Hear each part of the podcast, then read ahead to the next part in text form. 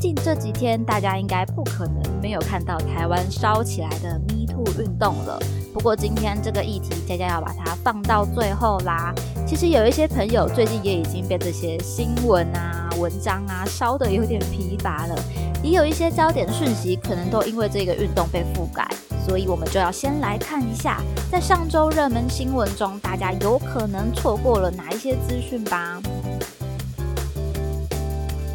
嘿，我是佳佳，Jack Podcast 要开始喽！如果喜欢我们的节目，就按下订阅或在 Apple Podcast 留下五星评价哦。本集追追搜 News 来到六月第三周，一起回首近一周的搜寻趋势与热门事件吧。首先，六月十五日关键字 FED Fed 来到一万笔以上的搜寻。联邦公开市场委员会结束为期两天的例会，宣布维持五至五点二五 percent 的联邦基金利率目标区间维持不变，符合市场预期。但根据新闻资讯，下半年仍然有升息的可能，所以整体升息的循环仍然还没有走到终点喽。那再看到台湾的部分，中央银行在十五日召开第二季理监事会，也宣布利率维持不变。这是自二零二二年三月连五升之后，暂时画下了一个句点。那么，央行总裁杨金龙也表示，通膨压力仍高，所以不排除今年还是有升息的可能。此外，联准会近期也有爆出大新闻。亚特兰大联邦准备银行总裁波斯提克揭露，联准会去年五月准备升息之前，一名带他操盘的经理人在缄末期买卖了十九笔指数股票型基金。那根据规定，在联邦公开市场委员会每次开会结束前的两个礼拜，都是官员的缄末期，禁止有金融交易或公开发言。所以这样子的违反规定行为，不论个人是如何解释，其实都势必是要进入调查的。所以从事金融机构的话，其实这些关于伦理呀规定的遵守都是非常重要的，否则都是会影响到整个机构给人的信任度喽。接下来看到六月十五号，台达电这个关键字来到了五千笔以上的搜寻。台达电在十五日宣布以新台币四十六点六十一亿元收购德国车用高压混合零组件领导公司 TBNC。那执行长郑平也表示。电动车是全球产业的大趋势，也是台达电未来五年双位数成长目标的动能之一。那其实电动车、绿能产业、近零碳排啊、碳交易，都算是近来台湾产业面上非常关注的议题了。对于相关制造业，其实都是超级大事。所以这边也邀请有收听我们节目的制造业朋友，可以来留言告诉佳佳哦。对于这些政策的到来，你有什么样的期待吗？或者说有什么样的担？担心呢？觉得未来可能有哪一些挑战与变化？任何想法都可以来做留言。那么接下来 Jack Podcast 也会找一些制造业的朋友来聊聊这些议题。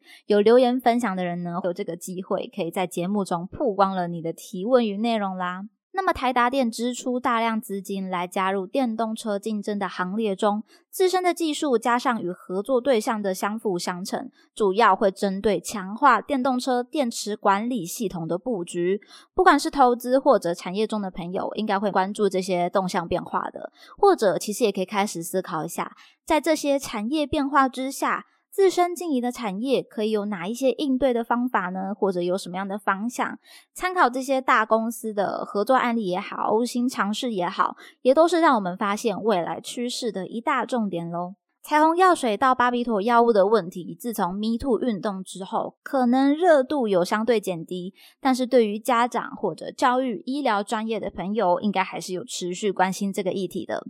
事件到六月十七日，专业医学 YouTuber 的影片，因为案件调查出药物的问题，园方的说明有表示是儿童感冒药，那这名 YouTuber 就出来表示了。儿童药品是不可能含有这些药物的。如果用善良一点的方向来想呢，就是元芳或许也不懂，这是他们的猜测。但是不懂并不能作为一个理由啊，是不能用来随意推脱责任的。以医师的角度拍摄这个影片，带给关注议题朋友们的一定信任感。现在大家其实都会透过网络来查找一些知识，虽然不见得可以一百趴找到正确的资讯，但是至少大家可以知道说，哎，我不会随意的去听。听取单方面的意见了。这也是一个网络时代带来的改变喽。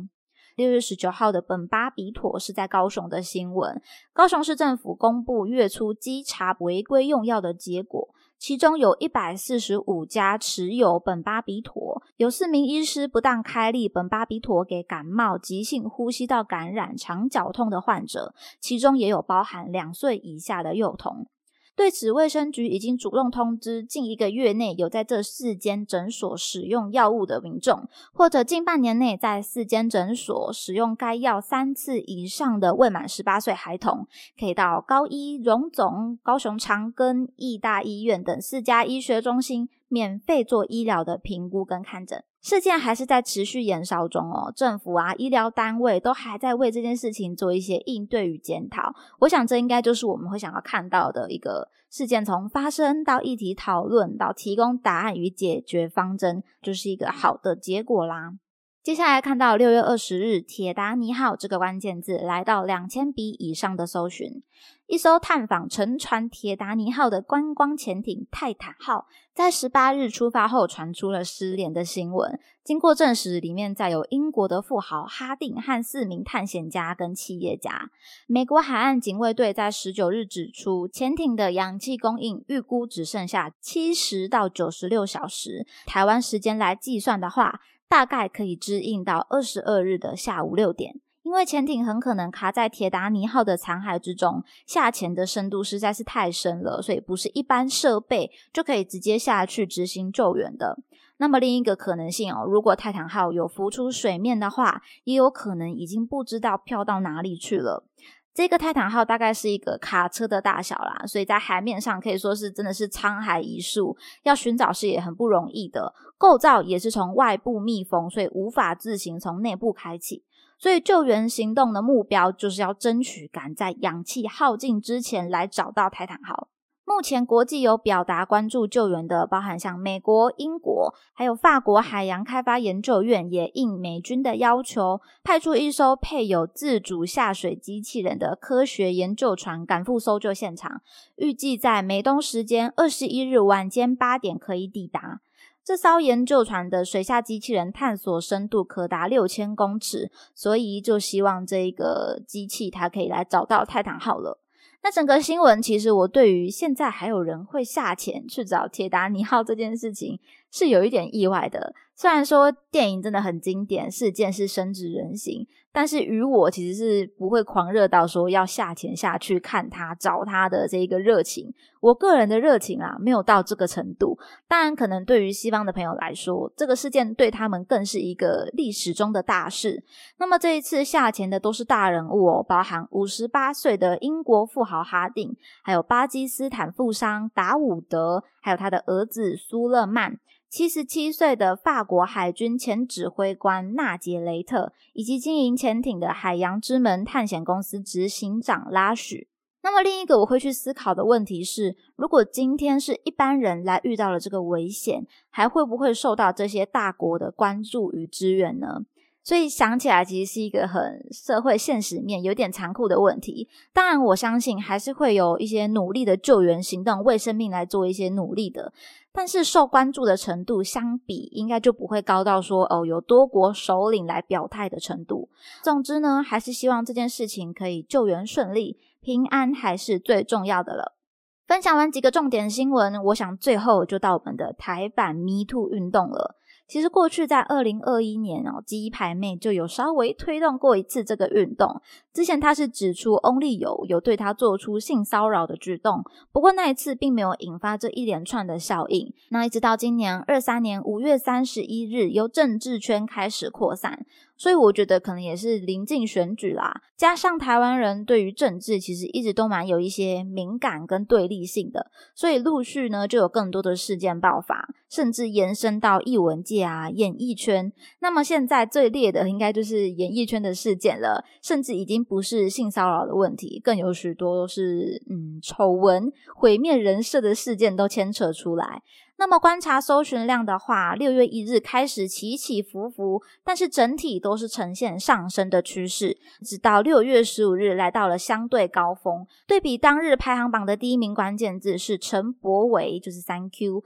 接下来就是佑胜黄子佼，尤其黄子佼应该算是演艺圈最大震动的发言，牵扯出不少的人物哦。六月十八日这天的关键字榜首黄子佼，搜寻量有到一百万笔以上，可见有多震。震惊台湾人的手指头。其实我之前看到关键字排行榜，还是会自动跳过这些，嗯，有点像名人八卦的新闻啦。因为吃瓜这件事情，我觉得比较不是我们节目要来聊的焦点。不过近期台湾 Me Too 运动可以说是占满了新闻与社群的版面，影响的层面也蛮广的。当然，新闻上大家都随时在看，随时在更新，说又有哪一个名人陷入风波了。社群上也有许多的跟风文章啊，部分名人或者创作者。发文的角度可能是批评，可能是关心，也有一些是跟着爆料的。但是我们也必须来说，台湾目前的 Me Too 运动是在一个不断揭露与讨论的阶段。那也有我们的粉丝朋友说，现在已经不是 Me Too，而是 Lay Too 了，就是他们。好，不管怎么说哦，我觉得还是要回归到运动的核心来看。透过媒体与社群来揭露，其实是为了让舆论、让社会的压力可以促使政府来正视这个问题，或者说可以透过群众的力量来平衡权力不对等的状况。因为性骚扰事件，很多时候大家会说：“诶，为什么你当下不讲，现在才爆出来呢？”其实就是因为有权力不对等的状况，受害者是担心受怕的，或者觉得自己即便说了也无济于事，而选择隐忍，那也让那些骚扰者逃出法外。其实根据 BBC 的报道，他们从《人选之人》造浪者这个戏剧的角度来说到，台湾的 Me Too 运动应该早就要来爆发了。确实，在声量的变化中，戏剧推出到政治圈爆发出事件是有一些重叠的。那剧中有一个很关键的台词，就是“我们不要就这样算了，好不好？”所以是这样的精神让受害者挺身而出，在渐渐引出整个运动的热度。不过，在目前事件出来，甚至到有点好像在吃瓜的看八卦的感觉，好像并不是完全的正向，因为也有一些假爆料的风波啦。不过这一连串的新闻啊，或者问题，都应该让政府来理解到，或许应该要有个更完整的申诉与查证系统。我想这应该也是整个运动到最后应该要有要看到的一个结局，否则就真的沦为是一个八卦新闻、一个社会乱象而已了。那就枉费愿意挺身而出、勇敢说出这些故事的受害者。不知道大家听完有没有同感呢？那么今天的内容就分享到这边。听完节目，欢迎留言你的任何想法，佳佳也会一一的来回复哦。喜欢的话要记得订阅加分享，追踪追追 news 来加入这个 podcast 的聊天室吧。绝对说 news 系列与大家一起思考与迈进，期待您下次继续收听。我是佳佳，大家拜拜。